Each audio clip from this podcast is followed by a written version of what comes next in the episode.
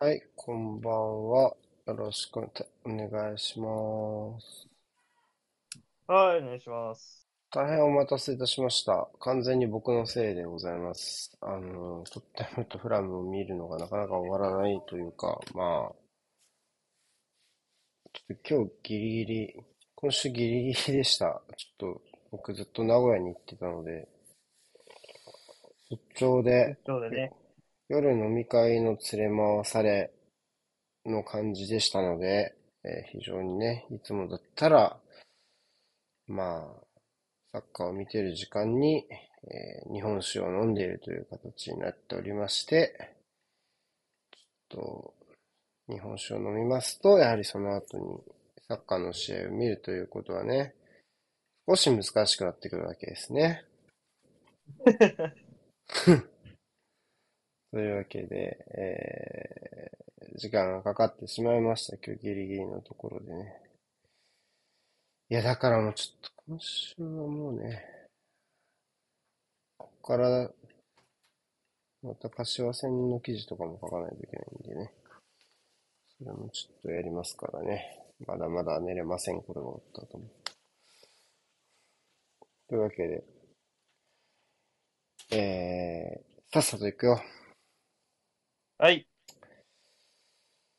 はい。じゃあ、まずは今週はマジセルダービーからでしたね。えーっと、まあ、ダービーなんだけど、あまあ、代表ウィーク明けの一発目ということで、なかなか、うん難しい側面があった試合なのかなとも思いますけども、パフォーマンス的にはどうでしたか？ダービーらしい熱量は感じられる試合でしたか？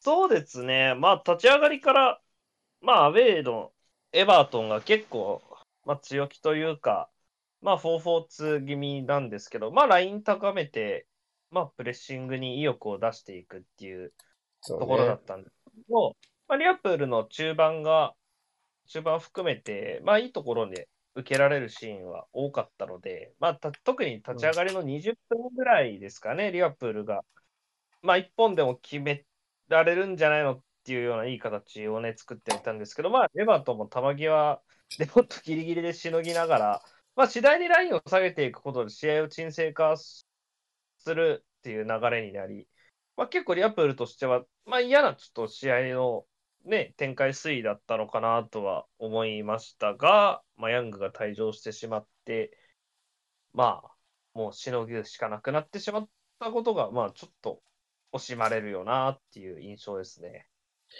難しいよね。エバートンからすると、まあ、当然高い位置からのプレッシングで、こう、うん、全体の間延びを厭わずに、えー、縦に速い展開を作っていくっていうのが当然理想の展開なわけ。理想の展開っていうか彼らが一番得意な展開なわけだけど、リバプールも別に速攻ができないチームじゃないというか、むしろスペースがあったら喜んで出ていくようなチームなわけだから、なんかこうそういうところで、こう、エバートンの自分たちの最大化のためには結構、リバプールによる反撃反撃も織り込まないといけないみたいな。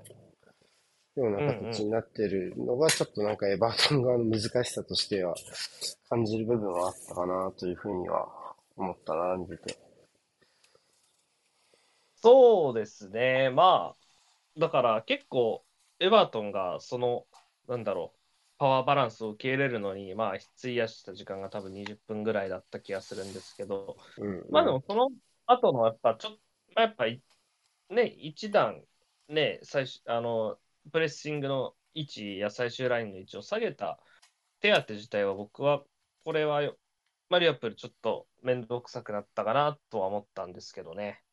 グラフェンベルフの先発は個人的には良かったんじゃないかと思うね。そういう流れの中でも結構細かいパスつなぎながらできる選手だと思うし、うん、うん、なんか立ち上がりから小気味よく間につなぐところに参加してたから、まあ、すごいいい印象だったけどね、個人的に。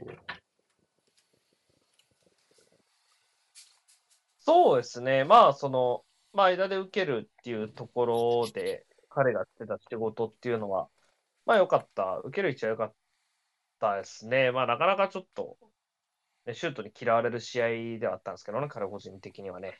そうね。で、まあ後半からは531崩しになったけど、まあ結局その531のところを切り崩したのも、まあヤング退場に追い込んだのもルイス・ディアスだったね。そうですね。まあ、彼が取ってきた仕事ですね。まあ、ブロック崩しのフェーズは退場前から始まってた感もあったんですけど、まあ、ウィングで殴ってスクランブルをっていうところで言うと、まあ、妥当なところだったと思いますね。12になったエバートンが後半から531にして少しテイストを変えてきましたけど、これもしょうがないですか？あ、全然しょうがない。あ、うん。アンフィールドだし、ね、アウェーうんっていうところもあって、まあ実際、PK 与えるまでは、うん、まあそんなに悪くないというか、まあ反撃の機会はまあ皆無だったわけですけど、まあこのまま勝ち点1でもっていうところで、まあ一種はね、統一できてたようには見えただけに、まあ、まあでも、こればっかりはね、まあ10人な以上、しょうがない面もあるよなっていうところでもあるよ。そうね。まあそういう状況がアーノルドのリベロ化みたいなね、結構なかなかあんまり見ないような形を生み出したりもしてましたね。うん。うん。コナテは退場なくて OK でした？判定は。いや、OK か OK ではないかって言ったら OK ではないですけどね。うーん、僕も退場は妥当かなというふうに思ったし、いや、もう最悪ですよね。その後、クロップがすぐね、あ、どこです逃げたよって言っちゃったもんだ。まあでも、まあでもね、変えるわな。今日も飲んでちゃったもんなまあク。ロップ、クロップもまあ、退場やと思ったんやろうねっていう。まあ、ちょっと盛り上げとか正直者なところはね、やっぱ、ね、憎めないところがね、やっぱ、あったね。おいっていうね、なんか、プロレスみたいな盛り上がりなかなか方しましたね。趣深いですよね、そういうところね。人間かってね、いいと思います。はい まあでも11人対11人見たかったね。その、なんていうの、判定自体は、まあ当然退場で正しいと思うけど。うん、やっぱり、あのー退場のせいで、このロ長いロングカウンターでもう足が残るハリソンとマクニールを下げざるを得なかったっていうところは、僕、すごい、まあ、もったいねえなっていう印象あったんで、ここは見てみたかったっすね。そうだね。はい。まあ後半もオナナとかは個人では頑張ってはいたけどね。まあ、まあ、しょうが、しょうがないですよ。うん。うん。はい。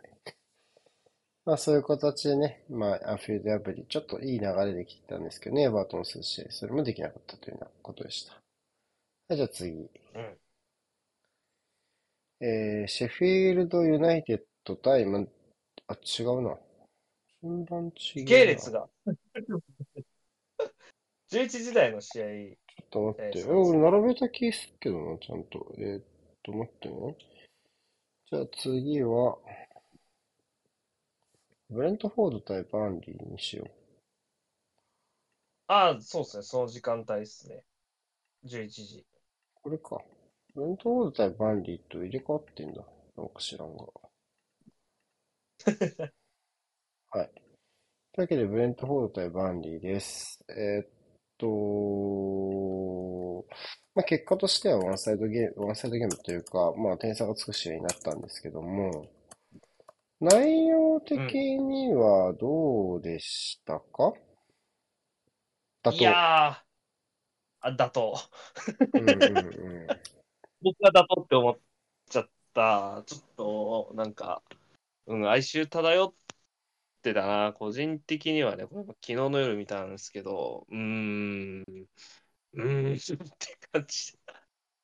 夜中にちょっとしんみりしちゃいましたね、こそうね。まあ、ムベンモのところですよね。終始右サイドからのチャンスメイクはやっぱり効いてたし、まあ、クロスに関しての耐えるところもなかったし、僕も結果としてはまあ、妥当だと思います。えっと、ただまあ、まあバンリー、どうですかね。その、まあ、勝てる勝てないは置いておいてっっていう風にしていい段階かどうかはちょっとわからないんですけど、まあ、だんだん光は、なんていうのかな、少しずつ良くなっていく兆しあるのかなってポイントは個人的にあるなというふうに思ってて。っていうのはやっぱり前線の連携とか、まあ、えっと、トレゾールが、ホスターが右に流れてトレゾールが抜け出すシーンとか、まあ、ホスターとアムドニの縦関係とか、まあ、後半で言うとトラフォードが結構裏に、えっと、プレスを回避するときに縦に、結構奥につけるようなフィー、これ、直線的なフィードを蹴ったりとかね。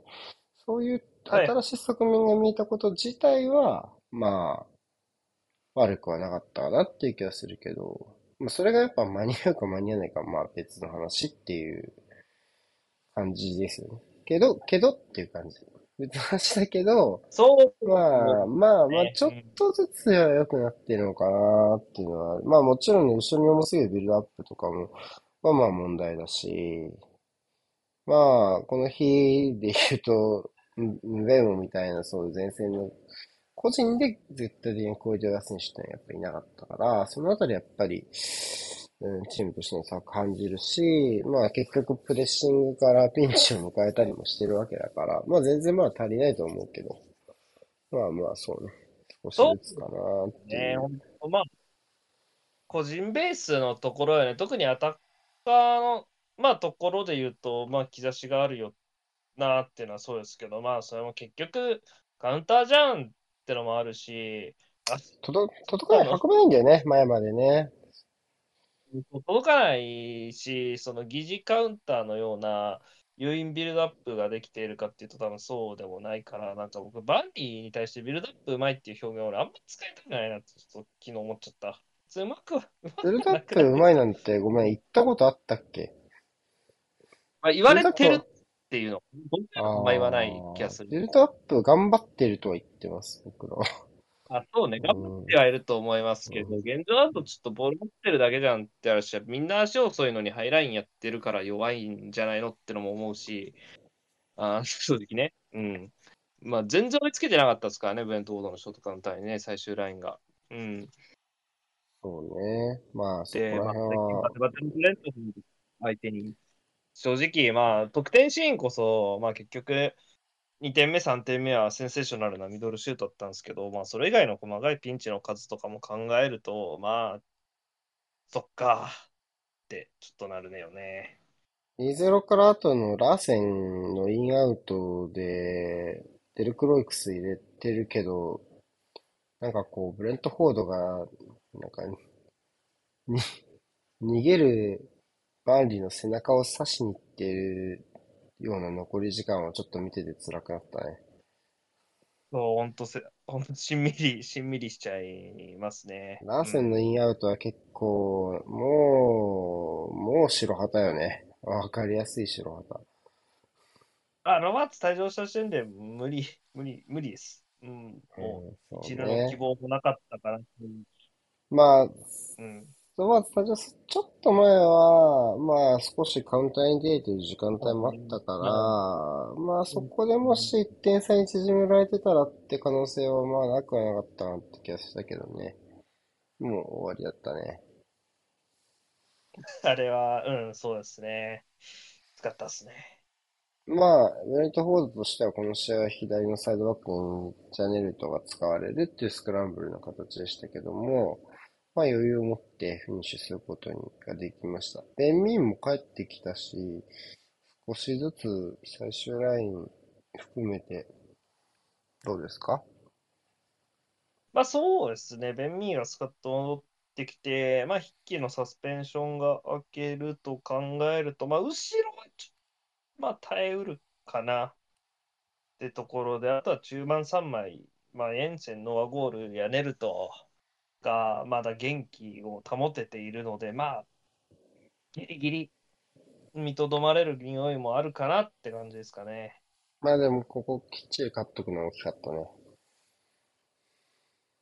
いや、ではあったと思いますよ、当然。いくら昇格組やってた方がば、ね、ずっと満身創痍だったわけですから、ブレントフォードもね。うん、勝ちきれなかったわけだからね。うん。はい、大きい勝ち点3だと思います。じゃあ次行きましょう。えーっと、ボーンマス対ウルブスです。えっと、まあ、まだ勝ててないんですね、ボーンマスがね、ってところで、まあ、フールブスのホームゲームということで、まあ、当然、勝つ可能性が、なんかこう、全く望めない相手じゃないですよね。っていうことだったんですけど、うーん、よく僕、この配信とかで言うじゃない、その内容が悪くないチームが負け続かれると、結果に、結果によって沼に引き詰まれられることがあるみたいな話をするじゃない結構。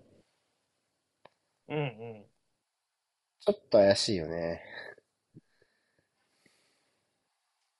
そうでしたね。この試合は内容的にも、それほどやっぱ褒められたものではなかったでまあ、すね。うん。まあ、とはいえ、まあ、必要以上にバタついちゃったかなっていう気はするけどね。やっぱり、クーニャの同点弾の後はバタつきすぎじゃねえか、いくらなんでも。ねえ、そう、どさくさに紛れてね、クックは退場するし。いや、あれ本当にいらないでしょう。ぶっちゃけ。よくある小競はい。り合いだったと思うんだけどね、あれぐらいだったら。いや、今日じゃないってマジで。っていう感じじゃないか、本当に。いやーね、普通にヘッドバットしてて笑っちゃったわ。うーん。何やってんねんっていうね。いやー、あれ見てて辛かったっすね。ああ、うーん。タバニアとかは結構がん、頑張ってたりはしたけどね。そうですね、先制ゴールのシーンはめちゃくちゃいい形だったと思います。まあ、ウルブズの守備対応、まあ、ウィングバックが戻りきれなかったところから、すうん。ごい内と外、ね、ウィングの、ね、ブルックスが持ってる内と外両方走ってっていう、あの形はすごい綺麗で、おって思ったんですけど、まあ、ちょっと特に追いつかれて以降ですか、クーニャに、ね、まあ、ネットとクーニャに切り裂かれたところで、外がっくり来てたのが、やっぱ、ねえ、まあ、もすごい画面越しにも伝わってきたんで、いやー、まあ、でも引き分けで終わりたかったけどね、せめてね。それでも高ね。さ勝負に出たカライリッチの投入だけど、なんかちょっと全然違う決まり方だ。マジ、高さマ勝負ジ、じゃないんかい、みたいな。マジ、ネト何やってんだよ。あ、ネトってボーマスの方ね。キーパーのネトの方は何やまあ、ってんだよっしていう。まあ、ビリングもね、なんとかできた感はまああったね、けどね、結構ね。うーん、そこはまあ、そうね、ちょっとらしくないですよね、リスタートのタイミングがね、まずね。うーん、ジョゼさんみたいだったよ B ね、の？それこそ。そうですね。まあもう、知って、揺らされた直後に後ろでロイド・ケリーが吠えてるの見て、もうちょっとほんと切なかったもんな。この試合のイラオラはあと相当イライラを隠してなかった気がするね。あ、そうだね。結構抜かれてた気がしますね。う。うんん。で、監督の話で言うと、ギャリー・オニールのそうなのよ。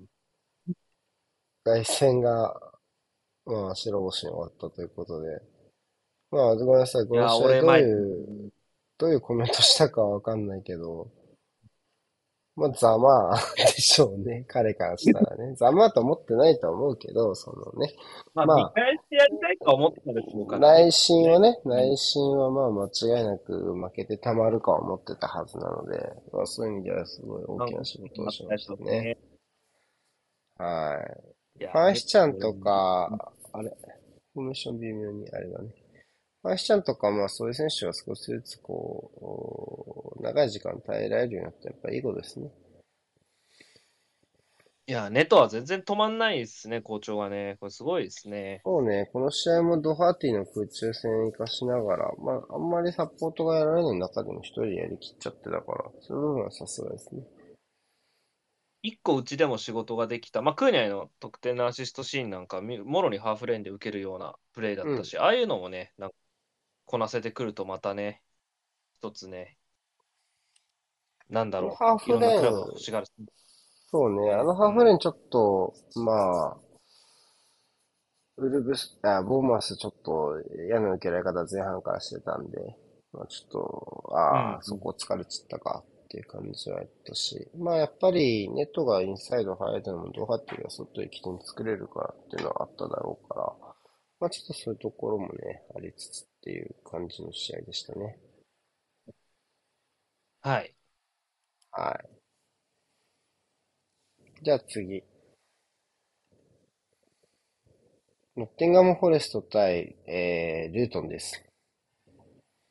まあ、これもウルブス対ボーンマスと構図は一緒というか、まあ、えっと、残留争いよりも少し上にいるチームが、まあ、残留チーム、残留争いをしているチームをこう蹴落としていきながら、こうなるべくね、勝ち点に余裕を持っていきたいなという流れだったわけですね。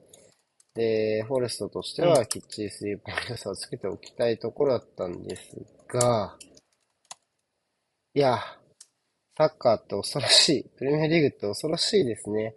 一つのミスからこんなにあれよあれよといきますか。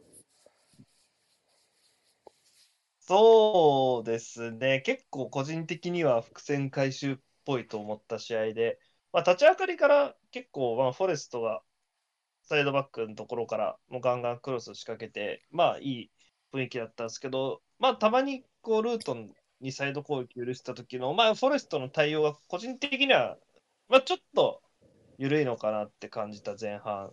まあ、あの、まあいつもよりちょっとキレがないというか締まりがないのかななんて思ってたんですけど、まあ、とはいえ2点リードまで持ってったんですけど、まあこの終盤のちょっとなんだろうな、この放り込みから、ね、あのー失策を、失策ってことではないですけど、こう勝ち点が手がこぼれたところには、こう、ほんのり感じてた緩さが、こう、ちょっと最後に帰ってきたのかななんて、個人的には思ったりしましたね。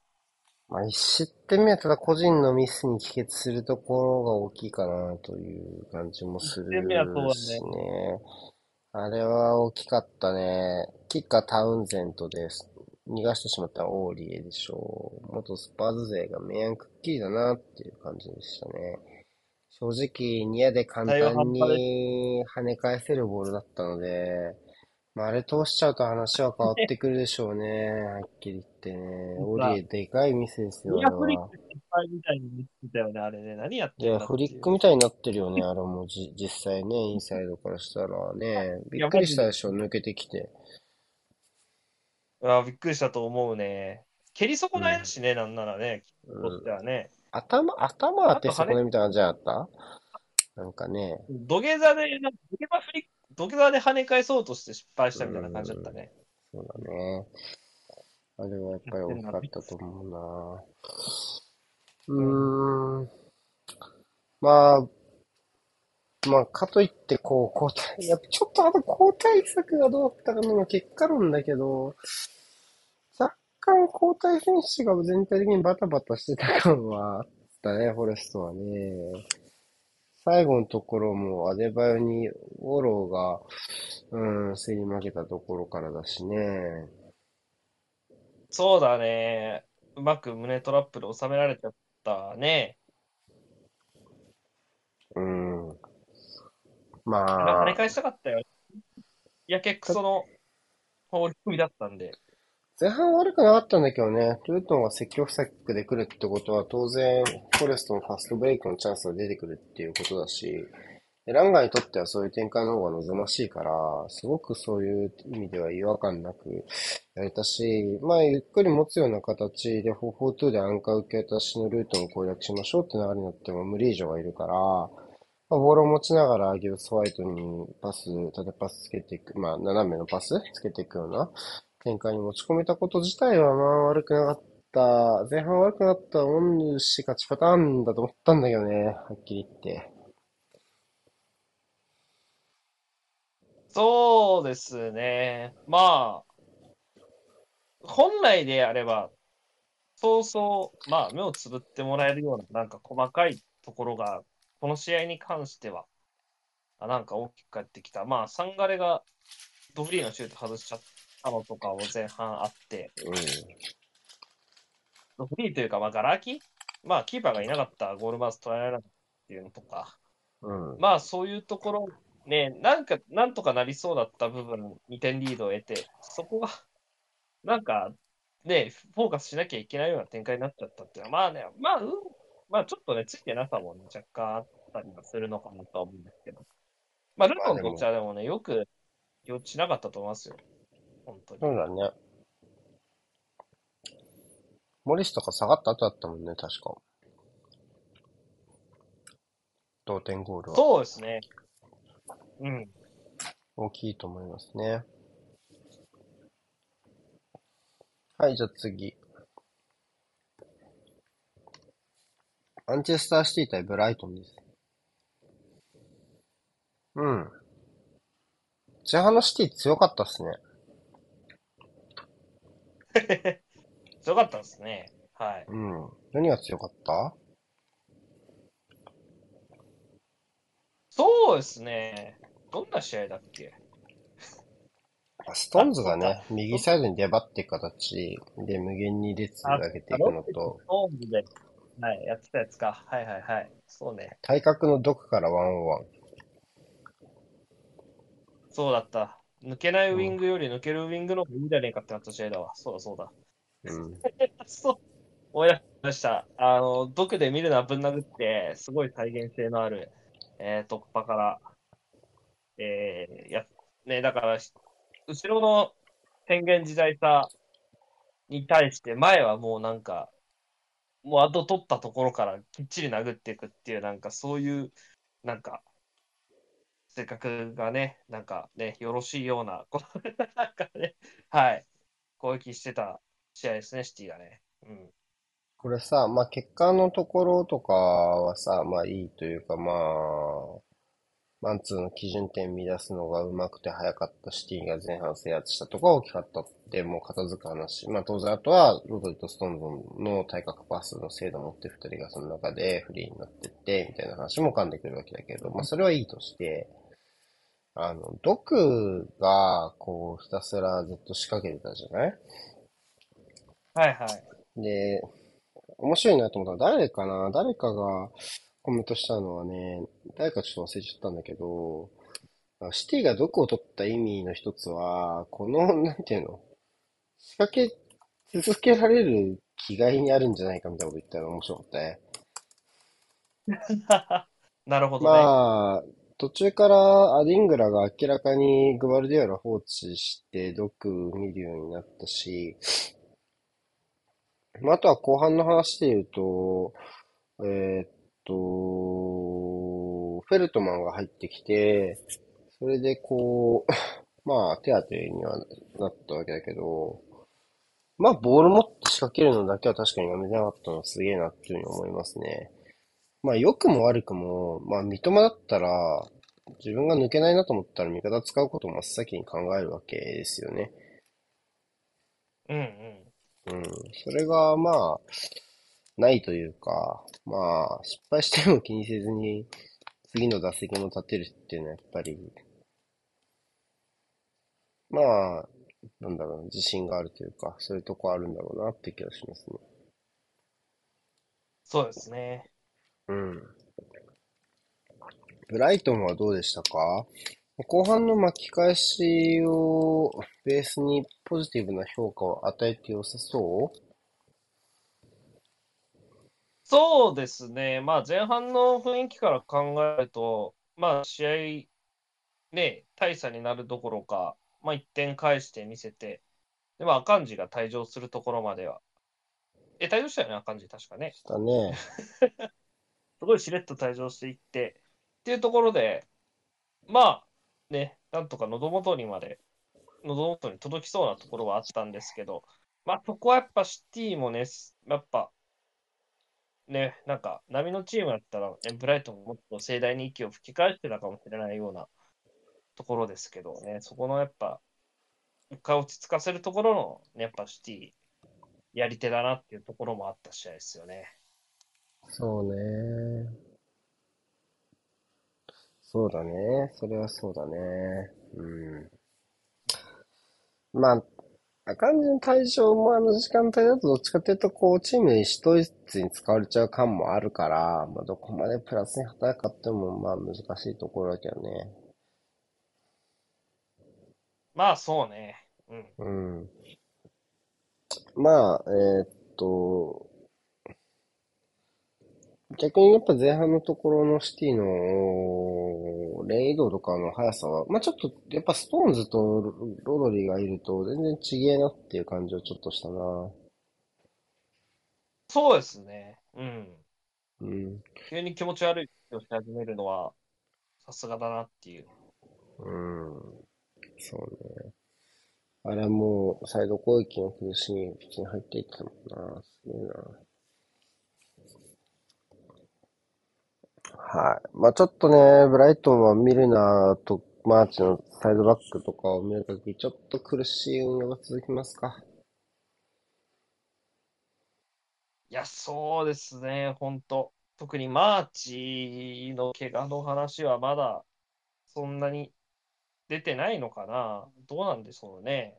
あ、確かに見てない気がする。いや、しかし、このマーチの怪我というのはどちらかというと今後にね、影を落とす大きな怪我になってそうな、まあ少なくとも今週が来週がってレベルの怪我ではないことは間違いないですよね。そうですね、あの痛がり方見ちゃうとね、うん。うん。まあ、やり方だけ全てを判断することはできないがっていう、点々点という。まあ、か箇所も箇所だしなっていうね。うん。まあそういうところで今後のところ、まあフル稼働を続けている三笘がやっぱりもうコンディションさっきの水準になさそうな感じはするので、まあそういう中でかもう一回地位確立していけるかどうかっていうところと、またヨーロッパまでがプレイタイムがどうかなってところと、まあ、両方っすね。もうこうなるとマジで、マジで三笘とグロスとダンクだけじゃない出ずっぱりなのってっていううんうん。感じもするからね。三笘はね、かんすね、疲れ、ね、やっぱこの、疲労とかコンディションとの付き合い方も今はね、ある、やっぱちょっと未体体験領域に入ってるような気もするので、やっぱり、まあ、そこも含めてやっぱね、彼、見て離脱なくね、この走ってもらいたいですね。それね、悪いなりにやっていくうちに見えてくるものもあるでしょうから、きっとね。うん。なので、そういう、そういうためにもやっぱ離脱はね、ぜひ、もう何としてでも避けてもらいたいですね。そうだね。まあなんか2-1は良かった感もあるけど、なんか2-1、よくここ、うーん、惜しかったというよりは、まあよくこれで2-1まで引っ張っていったなという感覚の方が強いかもな。そうですね。まあ、うん、よく、よくまあ、接戦に収めたっていうところもあるよね。そうね。そういう意味では、まあちょっとね、あの、フルメンツでないブライトにとっては、シティは高いかなって感じがします。うんじゃあ次行こうか。うっす。えーニューカッスル対クリスタルパレスです。いやー、片一緒に食べて思ったんだけど、全然そんなことなんなかったね。ああ、そうですね。まあ、どう結構ニュースだね。当たり前ですけど、スコアを見ればわかるんですけど。まあ、なんで大差になったんだろうって話を当然するんだけど、まあ、右サイドのニューカッスルのユニット攻撃はずっと聞いてましたよね。クーニャ、あ、え、ク、そうそうそう、えっと、えーマーフィーと、トリッピアと、まあ、ロングスタッフのところ、おもう、これはエントクロスが上げられ続けて、それを受けるって感じだけど、まあ全然枚数が合わなかったね。僕はシュラップの不在でかいなと思ってしまいました。いやー、これはあるでしょうね。まあ、エドワール、やっぱ初期値というか、まあ、戻りのね、速さが足りないところとか考えると、あれ、うん2点目、ゴードンにアシストしたシーンかな、マーフィーが、とか、やっぱトリッピアが、彼の服を回っていくところで、やっぱ、完体になってたんで、まあ確かに、しまあ、シュラップが左サイドやってるとか、まあ左の中盤とか、まあそういうところにいると考えると、まあそうはならんよなっていうのは確かにありますよね。そうなのよね。そこで後手踏み続けて結局2失点目も同じような形でこのサイド切り崩されちゃったよね。うんうんうん。うん、修正できなかったなという感じがします。まあ、ニューカッスルに関しては高い位置からプレッシングに出ていくようなところも、まあ、終始できてたから強気の姿勢を維持して、まあ、パレスも頑張って繋いでたと思いますけど、まあ、前進は許せなかったかなって感じよね。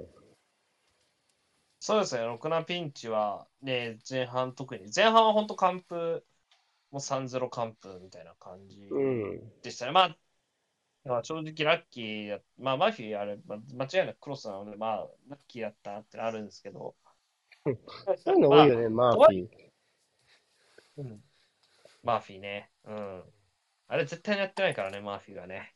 あれですけど、まあとはいえこれだけ再現性持ってね、右から作って、ね、ゴードン点取る前でも惜しいクロスの合わせ方とかやっぱあったので、うん。まあ先制点は良かったです。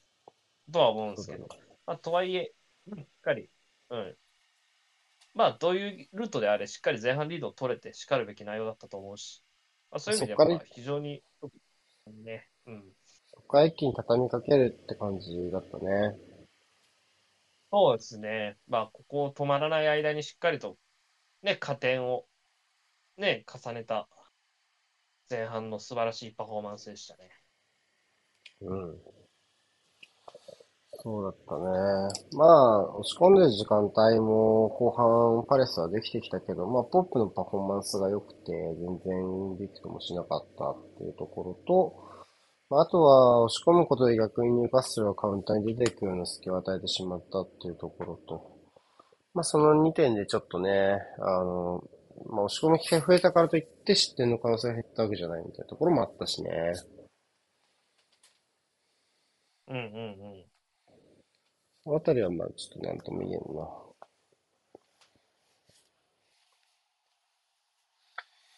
はい。で、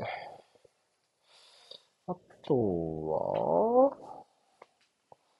まあ、隣がいないわけですけど、中盤は回りそうですか？まあ、このメンバーが揃えばなんとかなるのか。ロングスタッフは、去年は正直ちょっと、うん、まあ出てきた時と比べるとどうなんだろうかはありましたけど、今年はなかなか充実したパフォーマンス見せてますね。それこそマットミネーみたいな。うん。インパクトが彼ほどムラないしね。ここ、うん、そう思うね。アンダーソンも、まあ、良くも悪くもこう、うん、きっちり役割を果たしているというか、まあ、派手さはないんですけど、正直言うと。まあ、で、ちょっと高質の中盤ですけど、まあ、なんか、強くなっていく途中のニューカッスルで、まあ、ニューカッスルのキャラっぽい感じで、うん、まあ、って感じですね。そうだね。はい。そういう意味でも、まあ、隣、ちょっといつからね、リハはね、まだ、まだ先だからみたいなこと言ってるけど、まあ、問題7日間も若干ありける。うん。まあ、それにしてもやっぱりここも大きな試合し、ラッセルズも含めて、やっぱりちょっとこう、なんていうのかな、既存戦力のお盛り返しみたいなのがいい、いい味出してるのは感慨深い気もするね。ラッセルズ、ロングスタッフとかね。まあ、そうね、あとは、まあ、マフィーはね、去年から、で、見たこと、去年から地味に調子は良かったですけど、うん、こことかね、うん。あ特にラッセルズは大きいでしょうね。うん。ここはやっまあ、アキレス腱だったと思うんで、センターバックのところは。うん。そこに結構、思ったよりフィットしてるラッセルズの存在は非常に大きいですね。まあ、ギマライス、ゴードン、トリッピアの3人かな、今一番回復なそうなのは。まあ、シアゴードンムか。は、うん、まあシアムですけど、うん。ゴードンね。うん。ゴードンいいっすね。うん。ほんといい。だんだんね、開幕直後は大変でしたけど、少しずつ傷乗ってきた感もありますね。そうですね。うん。はい。じゃあ次行きましょう。チェルシー対アーセナルです。うーん、まあ、アーセナルは苦しめられましたね。うー、芝のせいにどこまでしていいのか問題。難しいところかなという気がしますけども。まあ、なきにしもあらずといったところでござろう。うーん、やっぱハイプレス外すのはちょっときつかったかなという気がするというのは、やっぱり、この日のチェルシーのプレッシングは、まあ、出てくのもうまいけど、出てかないのもうまいから、やっぱり、変になき方をしないんだよね。その点は、うん、まあ、ギャラガーとか、まあ、あと、スターリングとかの良さもある感じだし、あとはまあ、ブログでも書いたけど、右、左の外のムドリックを使って、そのインサイドレーンを、まあ、エーソとかギャラガーとかが、うん、走りながら、あ前向きに走りながらサポートしていく形はもうアーセナルにぶっ刺さりましたね。ここは中盤、うん、ライスが前に出ていきがちで、ジョルジーニョがね、ほぼここをケアする形になったけど、まあ、共同のところで明らかに加速している選手には後手を踏むわけで、そういうところでもう、前進の仕方と、あとはプレッシングの内容のところの両面で、まあ、アーセナルをきっちり追い詰めるっていうところが、まあ、かなり機能していたのかなという感じがします。うんうんうん。そういう意味では、チェルシーはかなり会心のパフォーマンスを見せた選手は多かったですね。ムドリック、スターリング、まあ、ギャラガーもそうですし。あとは、そういうちょっと中盤がライス、え、アーセナルのね、課題にあるライスがいないっていう時の中盤のフィルターの緩さっていうのは、もうこの試合では終始見られてましたし、そういう中で、降りてくるタイプの9番っていうのは、あが、あチェルシーにいたっていうのは、これはポッチっていうののいい采配だったんじゃないですかね。まあ、ジャックソン100%の調子でなかったみたいな話もあるだろうけど、タイプとしてはジャクソンで来てくれた方が全然やり、アーセナルはやりやすかったと思います。ぶつかってきてくれるんで。まあ、それだったら負けないでしょっていう割り切り方がね、できると思うので、前巻き込んでいるからね。うん。ね、うん。っていう感じかな。うん。あとはサイドバックのところも、まあ、グストもクレジャンも調子良さそうだったし、まあ、そこに関してはね、えっと、後半にククレシャ相手にの駆け引きで、また、こう、うーん、サカがね、ペース引き戻してたのはやっぱり面白いなっていうふうに思ったし、結局そこからけ同点ゴールアシストだもんね。すごい大きいっすよ。そうですね。まあ、アスラルも本当、まあ、コンディション面含めて苦しみましたけど、まあ、後半ね、まあ、小さな隙から1点を返して盛り返そう。まあ、もう少しね、特に交代で入った若手たちが、のボタンがうまくね、かかれば、もしかしたら逆転までいけたかもしれなかったぐらいな気はするし、まあ、それは、まあ、追いついた、あの、このパフォーマンスで、まあ、よく2点差追いついて勝ち点持って帰れたな、とも言えますし、まあ、もう少し、もう少しね、なんか、もうこう浴びせるところも見たかったかなとも思いますよね。まあ正直、得点、僕は得点が入っても最後までペースは取り戻せなかったと思っているので、まあそこは難しいところかな。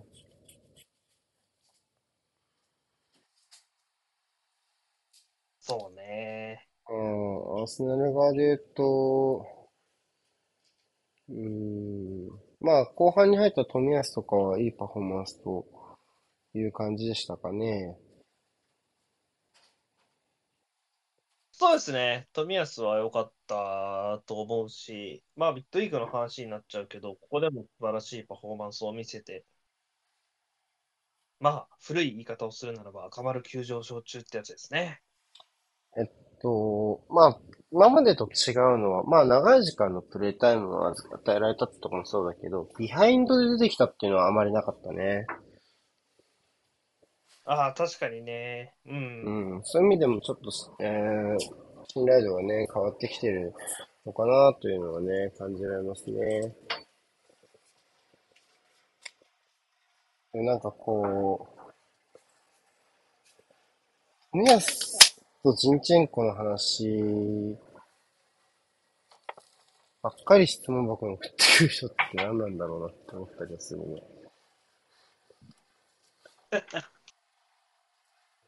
まあ、冨安がそこの土俵まで上がってきてることをまずは喜ぶべきだと思うし、今はそれでいいんじゃないのって思いますけどね。まあ、誰が出たら一番強いかを白黒はっきりさせなきゃいけないのかっていうのも、個人的には、うん、どうかなという感じもするしな、別に決めんでも良くないというか、うん。まあ、だってシティだって、例えば、ブライトンに相手に、ね、ストーンズに変えて、ディアスとかやるわけでしょ？うん。じゃあ別にそれでいいじゃない 普通に。みたいな。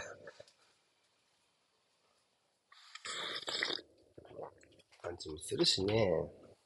まあちょっとそこら辺が、なんか不毛な議論を呼んでる感じがするのはちょっと残念かなというふうには、残念っていうかまあ、別にいいんだけど、チームに関係ないからね。チームに関係ないからいいんだけど、まあそんなことせんでいいのになと思いますね。そうね。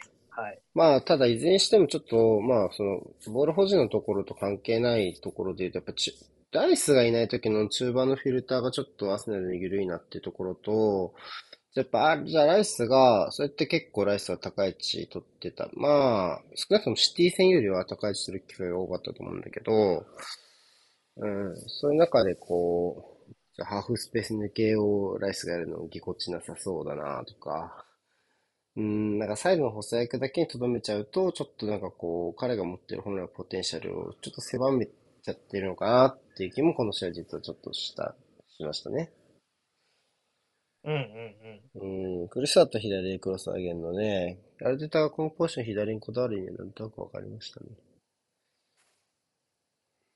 まあ、ただ、明るいものとしては意外と今話したところは、ミッドウィークに結構ね、光、光の一端を見たというか、まあ、ライスのインサイドハーフもそうだし、意外と、その冨安のパフォーマンスもそうだし、だから結構ね、なんか、こう、ミッドウィークである程度、まあ、払拭してみせたのは良かったのかなと、まあ、ちょっとプレミアの話ではなくなってしまうんですけど、まあ、アーセナル的には、まあ、うまいことミッドウィークを使ったなとは思います。うん。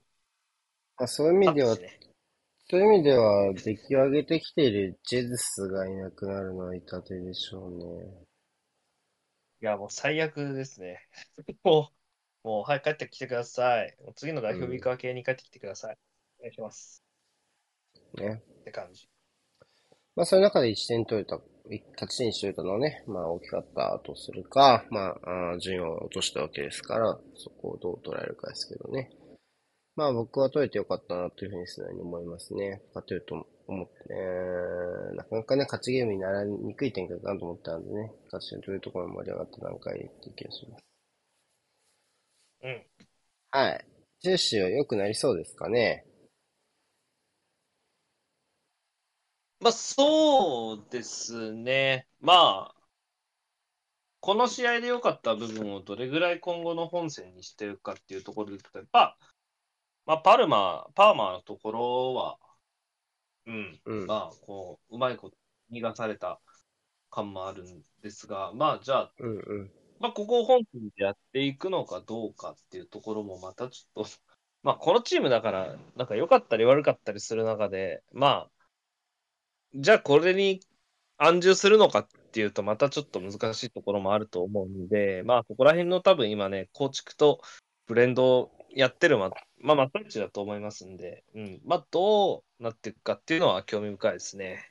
まあ、アーセナル戦特殊なプランだった部分も若干あると思うので、それをちょっと普通の相手にしたときにどれぐらいこう戻っていく、うん、なんかバランスを取っていくのかみたいなとこもちょっとあるかなって気がするね。うん。はい。そんな感じで大丈夫ですかね。そうですね。はい。じゃあ次行きましょう。はい。やっと、やっとできました。シールドユナイテッド対マンチェスターユナイテッドです。4-4-2できましたね。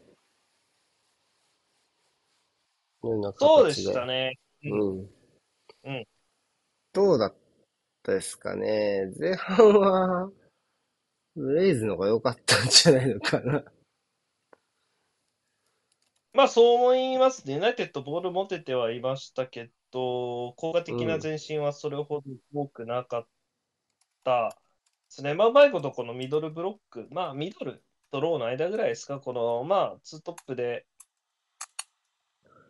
まあ、センター、最終ラインから出るボールを制限する方向でおそらく動いてる感じよね。この、確かね。こう、あまりそこまでセンターバックにアタックがツートップいかないけど、まあ中に入れさせないことをね、うまいこと外へ外へっていうところはできてたと思うし、そうね。あとは意外とオフェンス面で ユナイテッドが守備守備の小手踏まされるシーンなんかもちらほらあったりなんかしたので、まあ、そうだね。うん。まあ、折れる選手、まあ、特にツートップだけど、まあ、結構ついていけてなかったよね。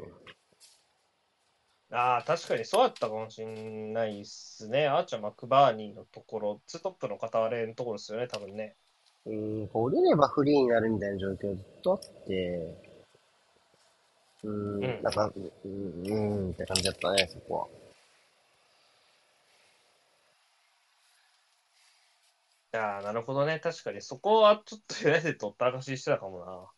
アムラバトが、まあ、結構、周りが結構不利になってた感じはあった。ねえ、まあ、マクトミネーとかブルーの前出てきたりだし、まあ、それも仕方ないんだけどね。だって、バースとマグワイアでしょ、この試合は。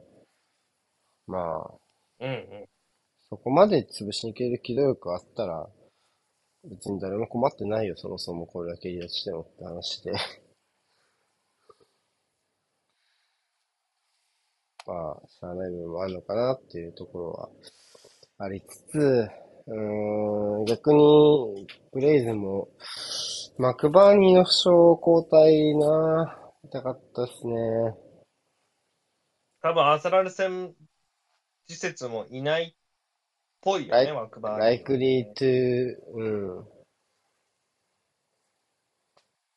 ん。いないって言ってた。likely to いないって言ってた。まあこの試合のメンバーで言うと、トラスティもおそらく、あ、でもトラスティは完全移籍か、出てくるのか。出てくるよト。ラスティは出てくる。センターバックも結構今、もう、みんないなくなってないですか？バルドック、バルドックが帰ってくる？最終ラインで言うと。あうん。あ、はいはいはい。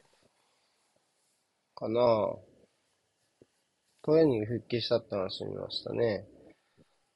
まあ、センターライン、まあ、バックラインのこのところと、ちょっとやっぱりバックバーニーのところが僕が気になるかな、負傷者で言うとねっていう。いや、マクバーニーとアーチャーのツートップは、まあ、ちょっと、前、多分振り返りでも触れたところですけど、まあ、ここで今、多分基本線固まってると思うので、ここはブリュースターになる。ブリュースターですか？まあ、この試合そんなあるかなった気もするけどね、ブリュースターね。うん、そうね。まあ、前半はね、マクトミネーが大暴れ、攻守に大暴れって感じで。あダウトのシュート良かったっすね。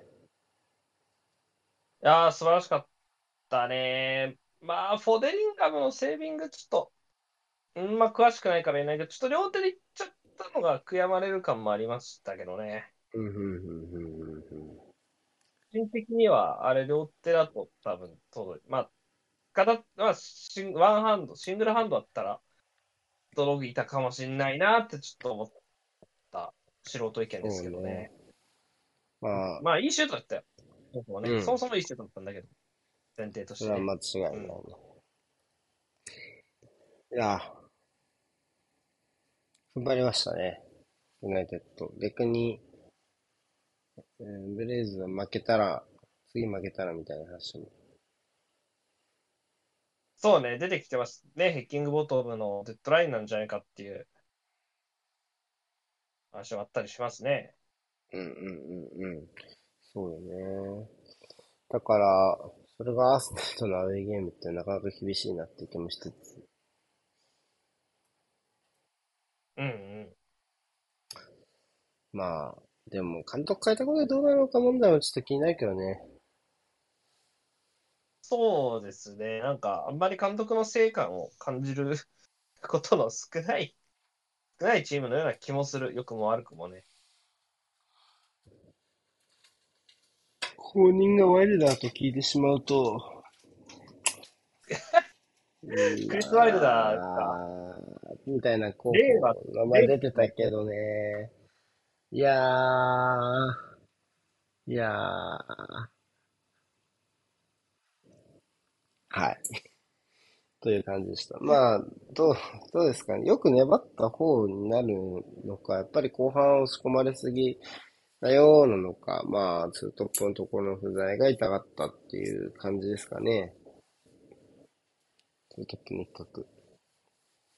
うんうんう。うんん。いなくなっちゃったことがやっぱ大きく効いたのかなっていう感じでしたかね。いやー、まあ、アーセナル的にはもう、以外、ないね。うん。ちょっと変な意味で勝たなきゃいけない試合になっちゃった感があるから、そこは難しいよね、逆にね。うんうんうん。じゃあ次行きましょう。あと2試合、えー、アストンビラ対ウエストハムです。あーっと、これもどっちかというとパレス対ニュ、あニューカッスル対パレスみたいに、硬い展開になるのかなと思ったけど、結構ワンサイドだったかな。いやー、ビラ素晴らしかったですね。うん。どこが特に良かったですか？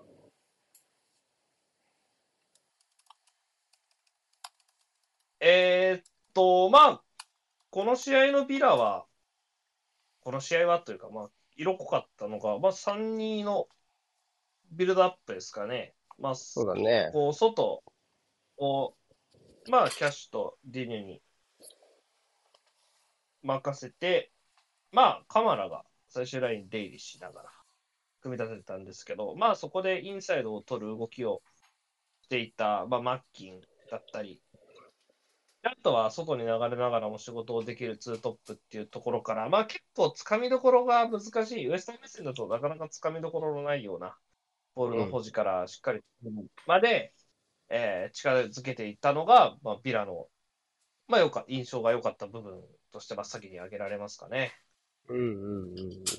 やっぱりずっといい流れできて、まあ、ワトキンスとディアス、ディアビーがかなりやっぱり攻撃を牽引していってたけども、まあ、ちょっとボーエンのゴールから嫌な流れになってたけど、あの、それを払拭するワトキンスの3点目、かっこよかったね。いやー、ね、逆足、左持ち出しての即座のニア天井振り抜きっていうことで、痺れましたね。うんうん、素晴らしかったですね。あれは優秀。いやーいやー、沈めたね、あれはね。冷や水でしたね。完全に沈めたね。うーん。そうあね。あれですか、配信でも触れたところで言うと、やっぱまあ装着下げちゃったね、みたいなところですか？そうだね。左右からのクロスのターゲットだった装着下げたのはもったいなかったかもしれないね。とはいえ、まあ他に変わる選手もなかなかね、難しいんだよね。今のま前目は。ボーエンは外せないし、だってパケタってなまあ、公式では若干怪しかったけど、とはいえでしょうね。まあそれ的にはだし、まあ、アントニオ下げちゃ意味ねえしって話ですよね。うん、そう。まあ、それがちょっと難しかったのは気の毒でしたね。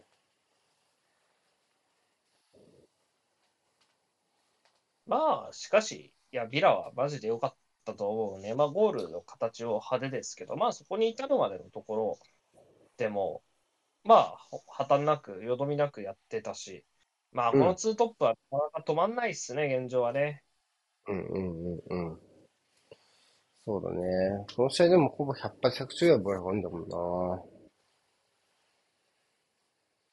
いや、やっぱり、ね、プレーレンジが広いっていうのは偉大だなと思いますね。平気で流れるし、平気で運ぶし、うん。まあ、ボックスに集中すれば、まあ、キシュートの切れ味もある2人っていうことで、うん。いやもうやっぱり、1人で2人分ぐらい、2人ずつ、なんか2人ずつ2人分やってるようなぐらいのやっぱ働きの貢献度は感じるし、まあそれは強いわなってところですよね、現状はね。そうだね。そういう意味では結構な差がついた試合で、これで結構上位陣とも詰まってるんだよね、ビラって。首位と4ポイント差ぐらいじゃなかったっけ？現状だとそうですね、19まで来てるので、スパーズが23でしょって考えると、うんそうです。うん。そうね。まあ、あーそういうわけで、ちょっと今後、まあ、次第では、まあそういうところ見えてくるって話でしたね。はい、じゃあ最後行くよ。うっす。はい、トッテナム対フラムです。うーん、まあ、まあね。いやー、まあね、まあでも端的にはもう、失点の仕方が残念すぎるってことに尽きるんだよな、この試合は。まあ、これはす、まあ失点シーンに関しては、まあね、オブラートに包まずに言うとバッシーですから、まあ2失点ともね。点ともだし、あわや3点目もバッシーだったし、うん、そうね。ところではあったんまあ、それなくて感もね、若干あるっちゃあるんだよな。ウィリアムは若干調子良さそうだった気はするからね。まあ、外循環を強いられている流れ、というかまあ、お互いどっちが外循環で解決策を見つけられるかっていうところだったけど、うーん、まあ、そこはスパーズが上だったかな。やっぱりそんでもって、インサイドにこう差し込んでいくようなパスをかすたのやっぱせ、なんかこう、切なかったね、バッシーのシーンはね。そうね。まあ、あと、地味に大きかったなって思うのは、この、まあ、キーモメントで、まあ、このキーとなる時間帯で、キラリと光るセービングを見せてたビカーリオの活躍は、個人的に見逃せないかな。特に立ち上がりですかね、パリーニャのコーナーを、ヘディングを止めたのは、やっぱ雰囲気、スパーズ良かっただけで、あそこで失点してると変な空気に絶対なってたと思うし、うん。アン・ヒメネスのシュート止めたところも、深い時間とはいえ、時間とはいえ、1点差になってた可能性のあるシーンだ。うん。では、こ個人的には、ね、勘どころを抑えた素晴らしいセーブというか、流れ的にね、まあ、セーブの質もちろんそうなんですけど、まあ、ポイントとなるところで、しっかりと仕事をしてたビカーリは、結構珍しく僕はキーパーとして印象に残ってますね。そうだね。あとは、まあ、ソンとマディソンのツートップがむやみやたらに追い回さないのもよ良いと思うな。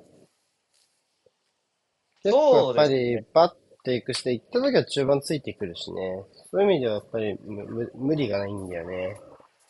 まあやっぱり、まあ、バッシーのミスが再三フォーカスされるところも考え、も含めて、やっぱ狙いどころ、意図を持った、まあ、プレッシングをしてるよう、まあ、してる印象はやっぱありますし、まあ、そういうところ、うん。で、まあ、行くときはしっかりとチームとしてっていうところ、やっぱ、まあ、とはいえ、まあ、ある程度蹴った先ではあったから、そうしてなかったら、もしかしたら、ね、あの、裏返ってた可能性もあると思うし、まあ、そこの出足のところ、中盤、しっかりついてきてたのも含めて、まあ、チームとしての連動、追高度は高かったと思いますね。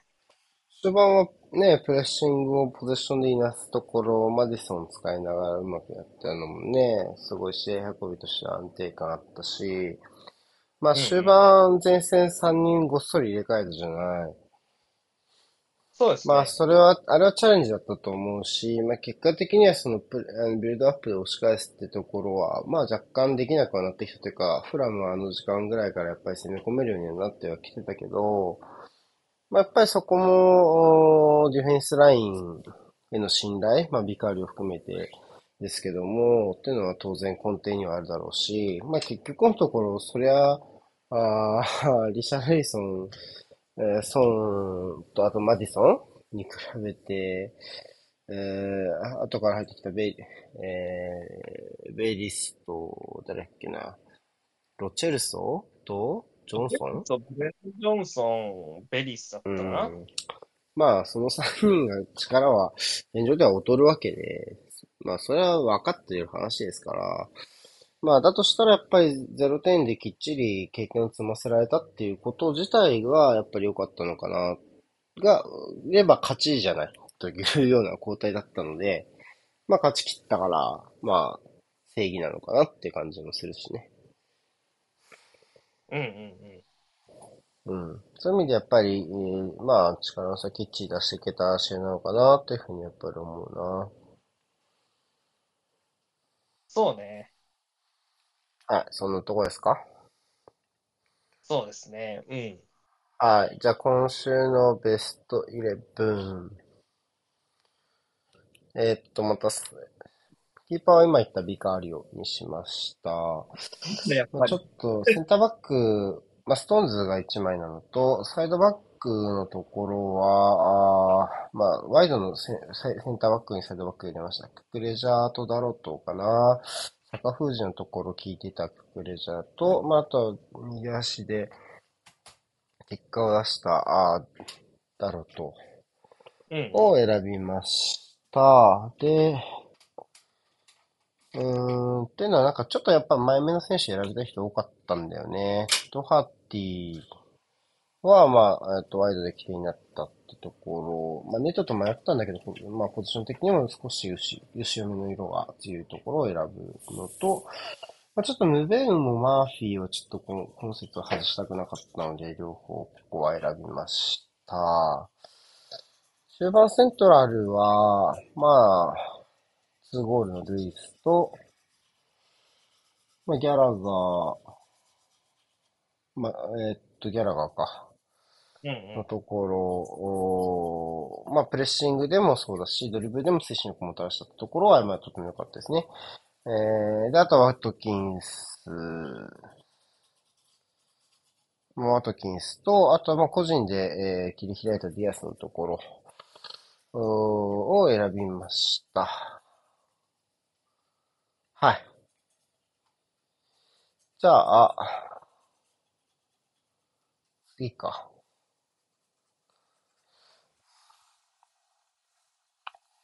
あれ？ちょっと待って。ちょっと待って。あ、なんでもない。えっと。あ、違う違う。えっと。順位表、ドン。えっと。まあ、首位がこれでスパーズ、えーキープという形になって、勝ち点的にも、もえー並ぶチームがいなくなったっていう形になってて、まあ、単独首位っていう言い方にしますか？あーになったという形ですね。えーうんアーセナルも無敗はキープしたけど、シティに勝ち点差に並ばれて、得失点差で抜かれているという感じです。ここから5位までは混戦なんですね。アストンビラまでは混戦5試合4勝と好調ですね。で、ニューカッスルも同じ、ビラと同じスパンで盛り返してきているので、まあ、この2チーム今上がり調子なのかなという感じはします。うーん。で、あとはユナイテッド連勝は今季初めてかな。うん。まあいい流れ、ここ、少しずつ出てきているのと、まあチェルシーも含めてトップハーフきっちり復帰、3勝3敗、3分け3敗なのね。っていう形になってます。下の方を見ると、まあ、ウルブスとブレントフォードがきっちり勝ったので、いわゆるクリスタルパレスを親分とする安全圏組に仲間入りをひとまずしているという状況です。うん。で、まあ、ただフォレストは5試合勝ちないんだね。ああ。うん、引き分けばっかりなんだね。ね、それを考えるとまあ今節勝っておきたかったね、でも。そうね。うん、っていうとこあります。で、エバートンがなんかちょっとざわざわしてるんでしたっけ？ああ、なんか、勝ち点減処分みたいな。結局どうなったんですかね？まだ、わかんない。あれですけど。全然わかんないです。はい。まあ考えてもしょうがないからね。うん。じゃあ次行きましょう。まあでも順位表で言うと後ろ5がやっぱりちょっと遅れてるかなって感じがするね。まあ、ここら辺は一個変わると景色が変わる、良くも悪くも、うん。そういう集団なので、この真っ赤なデスマッチからどこが最初に抜け出すかですね。はい。じゃあ今節の試合。パレスとトッテもこの後か。まあ起きれたら僕は見ようかな。でも配信はやんないかな。そうね、で僕は無理ですね。今週は日本シリーズシフトなんだよね。配信予定で言うと。僕はそうです。なので、いや、8時半は無理ですね、うん。僕は。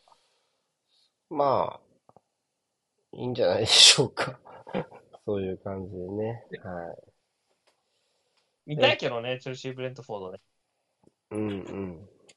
まあ、注目のカードとしては、どこになるかね。やっぱりマンチェスターダービーですか？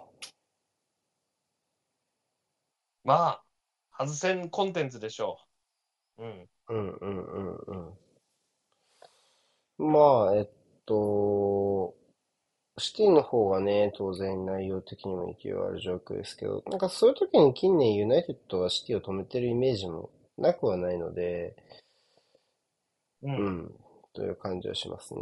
あとは、まあ、アーセナルとブレイズの裏だけど、ボンマスとバーンリーもなかなか注目度は高いっていうか、要は、あーまたボンマスは勝つチャンスがあるわけですからね、こう、きっちりものにしたいんじゃないですかね。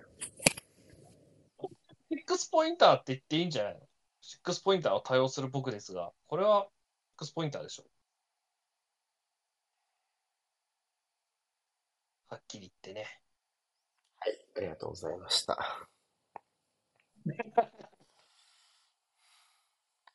じゃあ、そんな感じかな。うっす。はい。じゃあ今週もね、楽しんでいきましょう。僕は、何？はい。僕は体力勝負だ。はい。お疲れ様でした。日本シリーズは、はい、4勝2敗で阪神が勝ちます。はい。はい。わかりました。えっと、よし、山本由伸は？明日は？勝つの？勝つんだよ。山本由伸が大炎上します。はい。はいありがとうございました。ありがとうございました。